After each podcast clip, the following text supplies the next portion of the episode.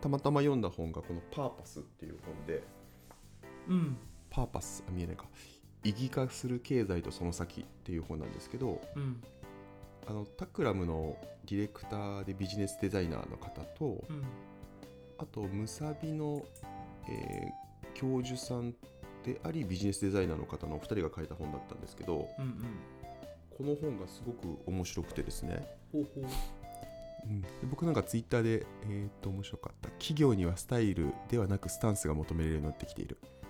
自社に限定したミッションではなく、えー社会のあるべき姿をパーパスかっこ大きな船として描き、えー多様なステークホルダーを巻き込んでいく。成長企業はシェア争いではなく市場を再定義していくっていう、まあ、なんかちょっとメモっぽく投稿してたんですけどうん。これがねまさに僕たちが第9回で話した内容の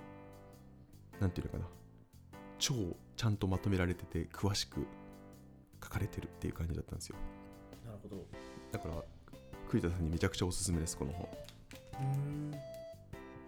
この本で言ってるパーパスっていうのはなんかどういう意味なんですか？ね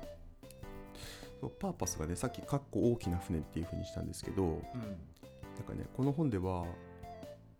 ビジョンとミッションと呼ばれるものをうん。うん小さな船と言っていて、パーパスっていうのは大きな船っていうその対比で言ってるんですね。うんうん。でえっ、とビジョンとかミッションその小さな船の特徴っていうのはその企業一人称の企業とかブランドが未来に向けてこうありたいという目指す姿や方向性を示しているものっていうのが、えービジョンミッション。なるほど。うん、で対してパーパスっていうのは大きな船っていうふうに例えられていてこれは一人称じゃなくて三人称的視点でどんな社会を作りたいかっていうことの視点で語られていて社会にどんな良いインパクトが与えられるかっていうのを元に、えー定義されてるとか伝えられてるメッセージというのがパーパスっていうふうに言ってるんですね。なのでよより大きな視点からはいはい、あの物事を捉えていくべきだっていうお話なんですよ。あーじゃあビジョンミッションはうちの会社はこうなりたいですってやつだけどパーパスは、うんうん。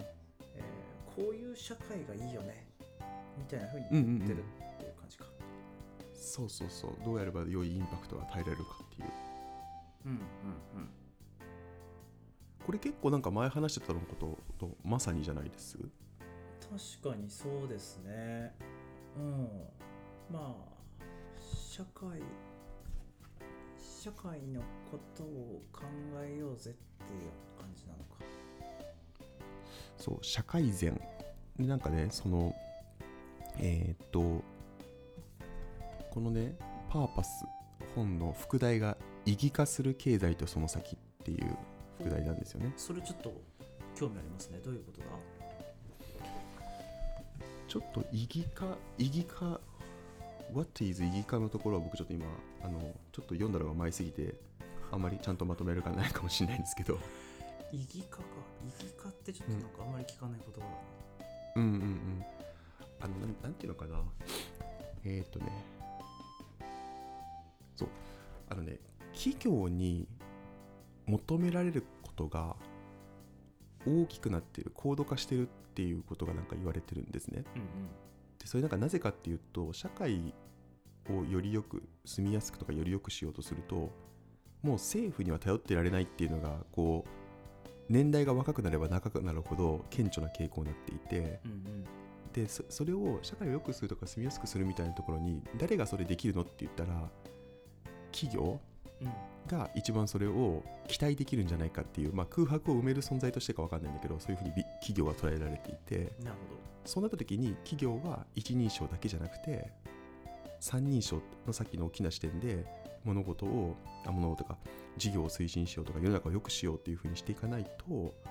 えっとそれにそれに対する賛同者も生まれなくなってビジネスっていうのがうまくいかなくなってきますよと。ほどいうようなことが言われていて、なのでそれを実現するためにはちゃんとその意義なんでこの事業があるのかこの会社があるのかっていう意義をちゃんと明確にしないとビジネスが成長していかないんだよっていうような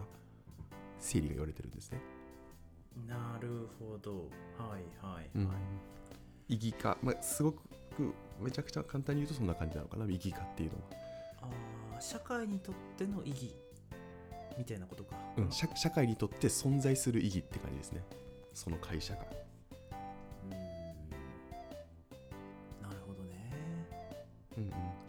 的存在意義か。パーパスイコール社会的存在意義って言ってるか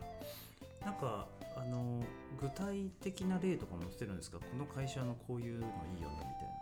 みたいな。うん、うん、結構ねいっぱい載ってますね。どの辺なんだろうな。具体で上がってんのはそうナイキとかね。へえあうんナイキとかエアーバーズとかレモネードとかって知ってます？てますいあの US のうん。うん US のあの保険のやつね。はい。こういうのがいろいろ出ててあそう先になんかその意義化する経済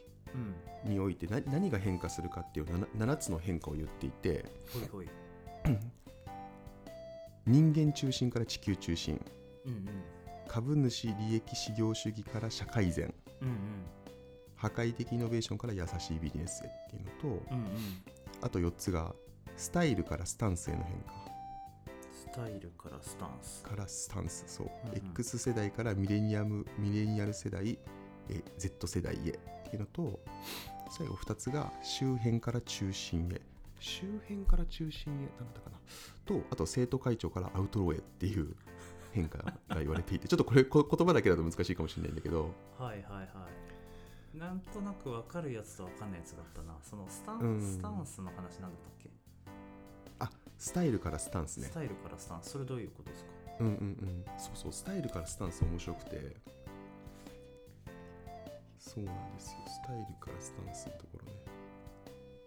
そうそうこれもねさっきの話と結構近いんだけど、政府に対する不信とかメディアに対する不信っていうのはこう万国共通で今起きてますよと。なので現代のその消費者はそういった信頼の空白を埋める存在として企業に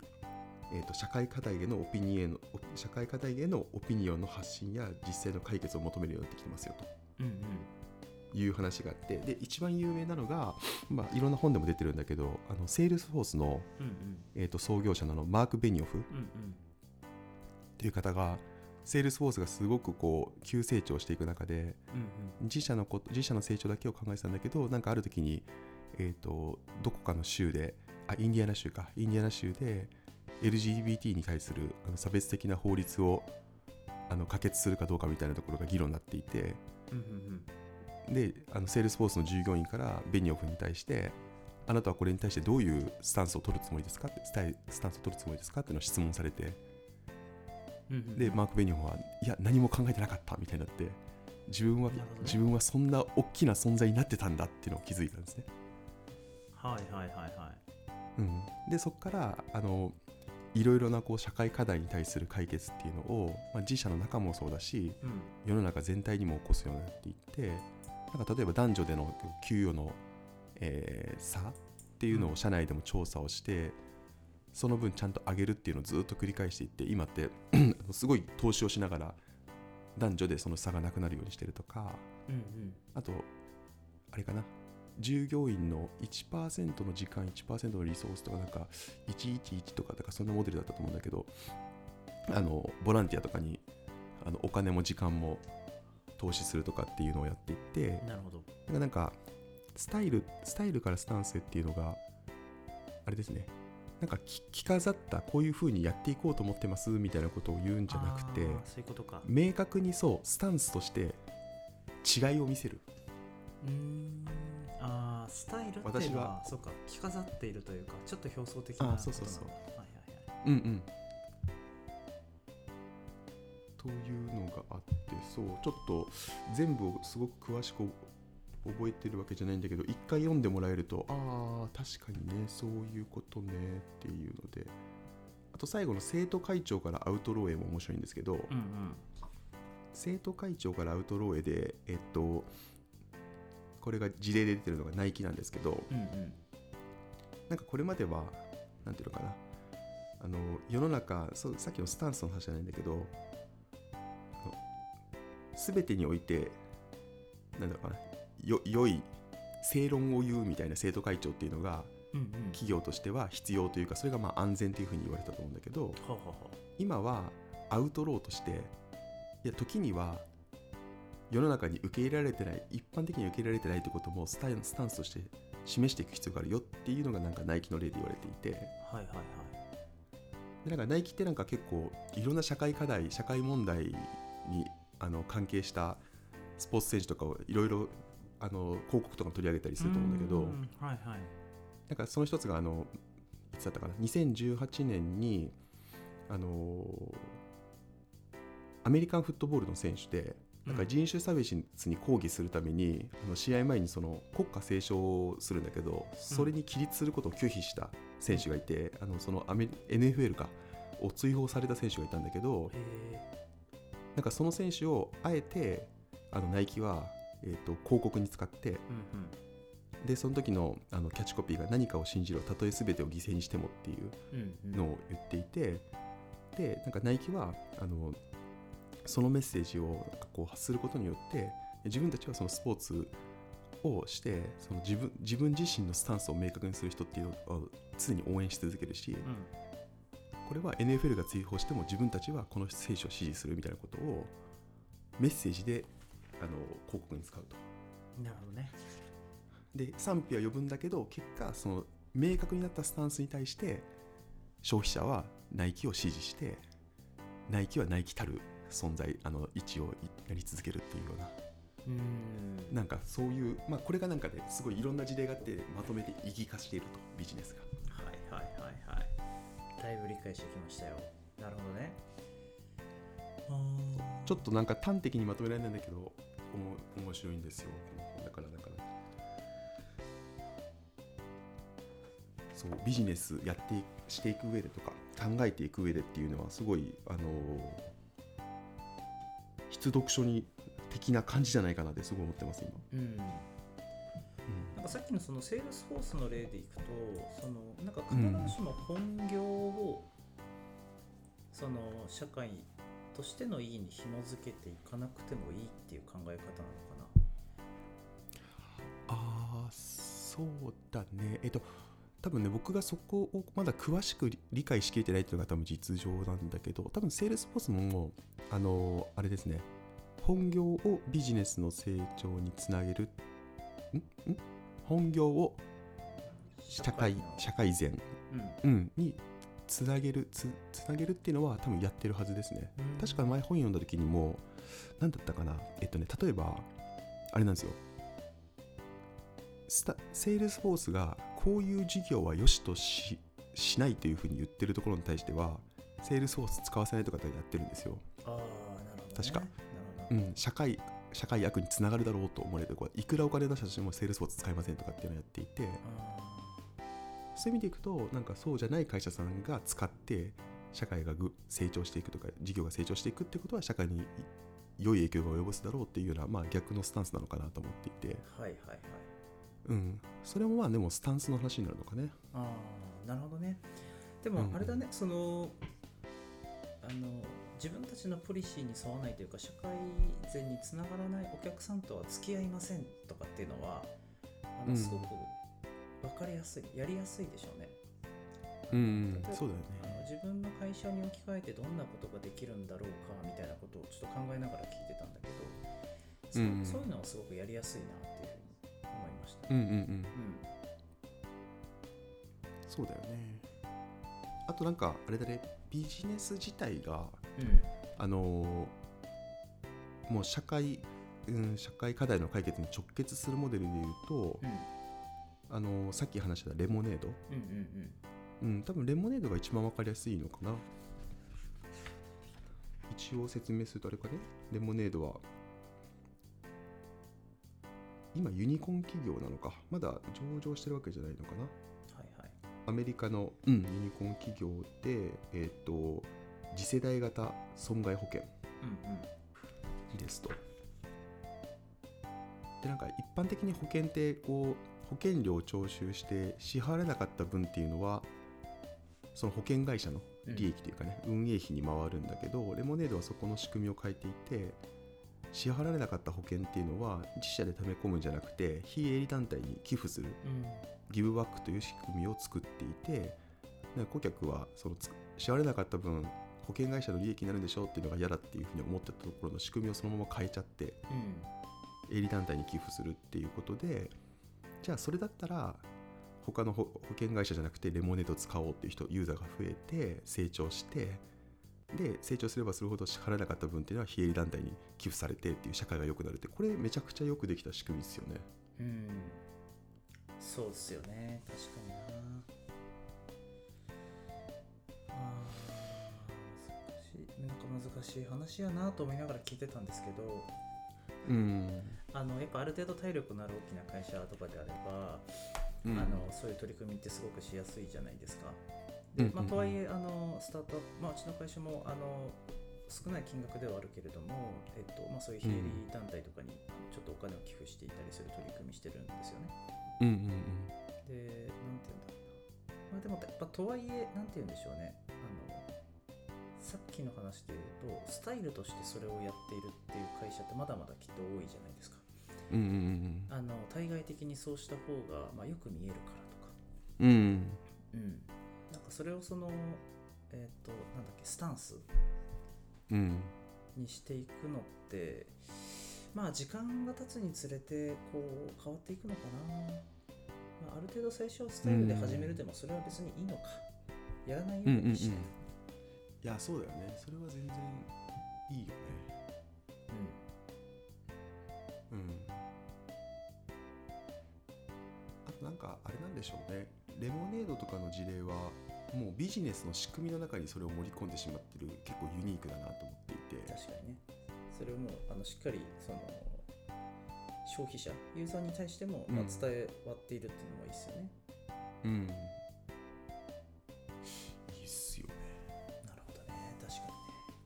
そうなんかこういうモデルをいっぱい作りたいなとも思うんですよね確かにね。ああ、それはすごくよくわかる。利益から社会線か。破壊的ビジネス。なんかこのはいはい。そうこの本の裏表紙に書いてあるんですけど利益を生み出すと社会を良くするは両立できるっていうのを書いててなんかまあまさにさっきのあのレモネードとかっていうのが一番分かりやすい事例な気がするんだけどうんうん。そう両立できる、まあ、全ての全てのビジネスモデルがそうできるとはあもう絶対そうじゃないとは思うんだけどそういうのを生み出すってことはきっとできるからそこになんか頭を使っているようになると楽しそうだなと思っていますね。でもやっぱなんかそう思うとあれですよね。その僕ら、まあ、一消費者としての僕らもあの、変わっていかなきゃいけないですよね。単純に例えば安いとか早いとか、うんうんうんあのそういうものでこう商品を選ぶんじゃなくて、うん。さっきのレモンメレモネードみたいな形でこういう取り組みしてるからこれを選択しようみたいなあ考え方になっていかないとそのビジネスとして結局レモネードも成り立たなくなってしまうので消費者側もこう意識を変えていかなきゃいけないっていうのは同時になんかありそうですね。うん、そうっすよね。うん。なんかこの本で言われてるのはその意識の変化っていうのが、まあ、全員が全部全員が全員じゃないとはもちろん思うんですけど若い世代になっていけばなっていくほどそういう意識うんうん。が高まっているっていうのがあってさっきのその Z 世代からあ Z 世代じゃなくけえーっとミレニアル世代、うん、あ X 世代からミレニアル世代世代、えーっと Z 世代への変化っていうのがあるんだけど、うんこれがなんか消費者とか、まあ、あと従業員とかの価値観が変わってきてるって話をしていて。でやっぱねなんか多分若い人たちの方がそのビジネスの構造ビジネスの構造って言ったらいいのかな。まあでもどういうふうにこう仕組み仕組みとして回ってるかみたいな多分感度が高くて、うんうん。うん、これなんかただただその事業があのこう超えていってるだけじゃんっていうふうに思うのかそれともそれがなんかこう世の中に良いつながり良いなんか、ね、影響が及ぼしてるのかみたいなのをちゃんとこう見定めるというか、っていう感覚が強いってだからそういう人たちが今後ビジネスの例えばビジネスが消費者の中心になっていくっていうことを考えると今のスタイルの状態だと結果的にこう回らなくなっていくよっていうのを言ってるんですよね。はい、なんかあの山口周さんがさあの、うん。ビジネスの未来っていう本で言ってたあの経済合理性限界曲線っていううんうんうん。覚えてます。あ俺ねビジネスのそれその本読んだかな、うんでもなんか気になるワードですねそれ。ちょっとかっこいいでしょ。言いたくなるでしょ。うん。経済合理性限界曲線、絶対絶対俺今日使うもんなんかミーティングで。機会あるかな。あのどういうことかというとどうしてもその、うん経済合理性というものを超えていけないんですよね。で分かりやすい例で言えば、えっと製薬会社は、うんえっとまあ、患者数の少ない難病のうん。治療薬って、えっと、経済合理性がないから儲からないから、うん。いつまでたっても開発しない。開発できうんない、だからね。その難病の人たちの治療、まあ、は全然進まないっていう、うんこれはなんか仕組み上あの今もどうしようもないっていう状態でこの限界曲線、まあ、限界をどういうふうに突破していくのかっていうのは、まあ、まだあんま答えがないよねみたいな感じで言ってるんですよね。なんかそれをすごく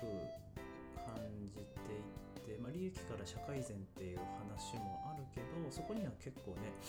あのなんて言うんだろう。あー結構高い壁があるんだろうなとうん思っていて、たださっき言ってた通りその消費者側の価値観が変わっているっていうところもあるからきちっとその消費者に対して、なんかそういうなんて言うんだろうストーリーみたいなものを伝えていく力っていうのも結構大事になってくるんだろうなって思ったりしますね。そうね。ストーリーで間違いないですね。うん、そうね。なんかすごくど真面目に難病の治療薬うち開発するぞ、その利益とかじゃないんだって言ってもそれがうまく消費者に伝わらなければあの、うん。結局ビジネスにっていうかビジネスの限界が来てしまうしみたいな。うんうんうん。ストーリー。そうなんだよな。構造とストーリーだなんだろ構造とストーリー。構造がそもそもさそのなんていうのかな自社の利益を最大化する構造に？うん、うんちょっと待ってね、うん、そう。自自社の利益と社会を良くするみたいなところがこうつながってない構造のままだといくらストーリーを伝えても多分当然響かないんだろうなと思っていて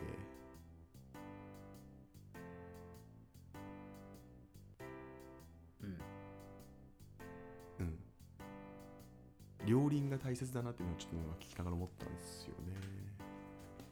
そうですね。なんかもちろんケースによるかもしれないけどとはいえその社会税みたいなものにフォーカスすると短期的な利益って多分犠牲になることの方が多いじゃないですか、きっと。なりがち。うんそうですね。そう。なんかそこはある程度やっぱ許容しなきゃいけないんだろうなと思ったりうん。するそこをその短期的な利益だけじゃなくて長期的なあの目線に置き換えていくっていうのはめっちゃ大事だと思うんですけどそれやっぱ会社側だけじゃなくて、消費者側もね、うん、長期的にこの会社続いてほしいなっていうふうに思いながら消費する購買するとかってめっちゃ大事だよなってやっぱ思うしね。うんなんかそのレモネードのじ事例とかってすごい面白いんじゃないかなと思ってて、うんうんなんかレモネードってそういういうビジネスの構造をしてるから消費者が選んでるわけじゃないですか、うんうん。それってなんだろうな。えっ、となんか短期的な利益長期的な利益っていうところとなんか相反する構造、うん関係性なのかなってちょっと思うところがあってうんうん。あでもそうか。レモネードの場合も多分あれなのかな。大量に調達してそういう仕組みを作って提供してグロースするまでにはやっぱりこう利益とか経費はあなんか垂れ流すしかなかったっていうことなのかな。で今はやっぱ軌道乗ってきてるからそういう仕組みに対してユーザーがついてどんどんどんどん増えてっていうのができてきてるけどそういう意味でいくとやっぱ短期的な利益を捨ててるっていう考えになるのか。うんまあ、そのお金をねそのまま自分の懐に、まあ、入れることもできたわけだしそれを入れずに、そのねなんか寄付するってそれなりに多分リスクのある決断じゃないですか。うん。だからね今こう存在している会社が何かそういう社会善のために取り組もうって思う時は、まあ、何かしらのこう犠牲を払わなきゃいけない気がする。よねうん。あそうですね。確かに。なんか今今のその構造がある会社がモデルを変えていくっていう時は多分すごい難しいんでしょうね。そんな簡単じゃないっていうのはもう間違いないなと思っていて、そうなんですよね。ただ新しくそう新しく作ろうと思ったらもうこういうなんだろうね。社会にいい影響を及ぼす。たとえなんだろうな。利益を溜め込まなくてもうんうん。継続されるビジネスの設計にしとくっていうのが多分すごい重要なんだろうなと思っていて、確かに確かに。そうだね。うん。うん。あーまあ確かに新しく。今の場合はねお金も調達しやすくなってるしね。うん。新しく事業を作るときにはそういう要素を組み込むっていうのはあー確かに意識するべきとこですね。あああのねレモネードのところでもう一つ一つ面白いことが書いてあって。うんうん企業がサービスで差別化を図っていく要因が3つに分類されてきてよりえっ、となんだろうな。高次な高次元な要因っていうところが強くなってきてますよって話があって、うんうん。その3次元っていうのがその機能による差別化。はい。で体験による差別化。はい。で最後が意義による差別化っていうのがあってこの3層で考えるとより3段階目の意義による差別化っていうのが強くなってきてますよと。競争力強くなりますよそれわかりやすいですね。うん。そう。でレモネードは意義だけを言っているわけじゃなくて3層ごとちゃ3層それぞれにちゃんとアプローチをしていて機能による差別化っていうところでいくと、まあ、オンラインで完結する利便性とか割安な保険料。というのがこれ機能。で体験っていうところでいくとこれちょっとあんまりここの本ではそこまで語られてないけどあのチャットインターフェースのあの UIUX うんででこれはなんかそれは多分そこにちゃんと投資してるってことだと思うんだけど体験ですよと。で多分多くの会社はこの最初の機能による差別化で保険料だとかオンライン完結みたいなところで勝負してで、えー、と次は体験による差別化っていうところにも投資してる企業は増えてきていて多分 UI、UIUX っていうところ。うんうん。っていうところで差別化しててここで多分止まってる会社が多いんだけどもう一階層上の行くと意義っていうところでそれが保険料をの余剰分を、えー、と非営利団体へ寄付する仕組みっていうことでこの3つで特に意義っていうところまで兼ね備えると事業っていうのはめちゃくちゃ強くなりますよ、まあ、消費者を巻き込みやすくなりますよっていうことを言ってますね。確かに。あーそれわかりやすいね。その3層、うん。まあ、一貫してデザインされてないそれこそそのうん。意義の部分だけなんか取ってつけたようにあってもそれこそなんかうんうん、スタイルっぽくなっちゃうしね。そうそうそうそうなんですよね。うん。多分それがその意義ができるのはなぜかって言われたら機能の部分で、えー、と保険料を抑えてるとか、うんオンラインで関係続けている構造があるから無無理をしなくても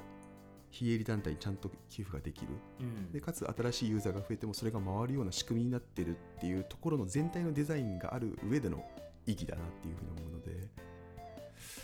これね。ビジネスデザインですねこれ。いやーでもねまあ僕はそのさあのーこうクライアントの方々のこうさ、うん。新しい事業とか今のサービスのリニューアルみたいなことをまあよくさせてもらうんだけどうん、でもねやっぱねそういう話はねちょこちょこあるんですよ。それこそああやっぱあるんですね。そうね。レモネードみたいなものをやりたいうん。それは素晴らしいこと。うんだけどやっぱりまだまだその発想があのスタイル的なんですよね。うんうんうん。そうだよね。そうそう。だから確かにともするとその機能とか体験も一貫して変えていきたいというよりはとりあえず意義の部分付け加えたいっすみたいな、うんうんうんまあ、やっぱそういうあ発想がねまああったりして、まあ、それもね最初は別に悪いことじゃないんだろうけどね、うんうんうんうん。まずやってみるっていう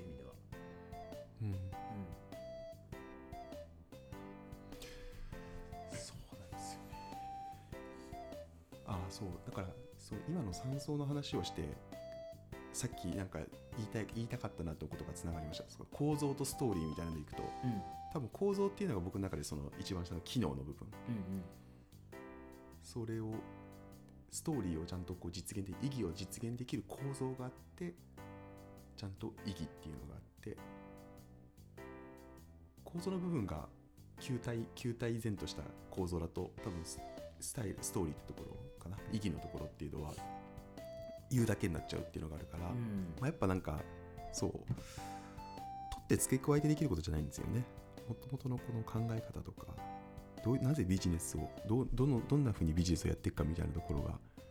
全体の話なんだろうなっていうのは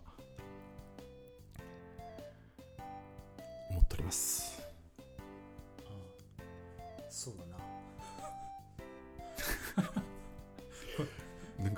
という間に50分喋ってましたね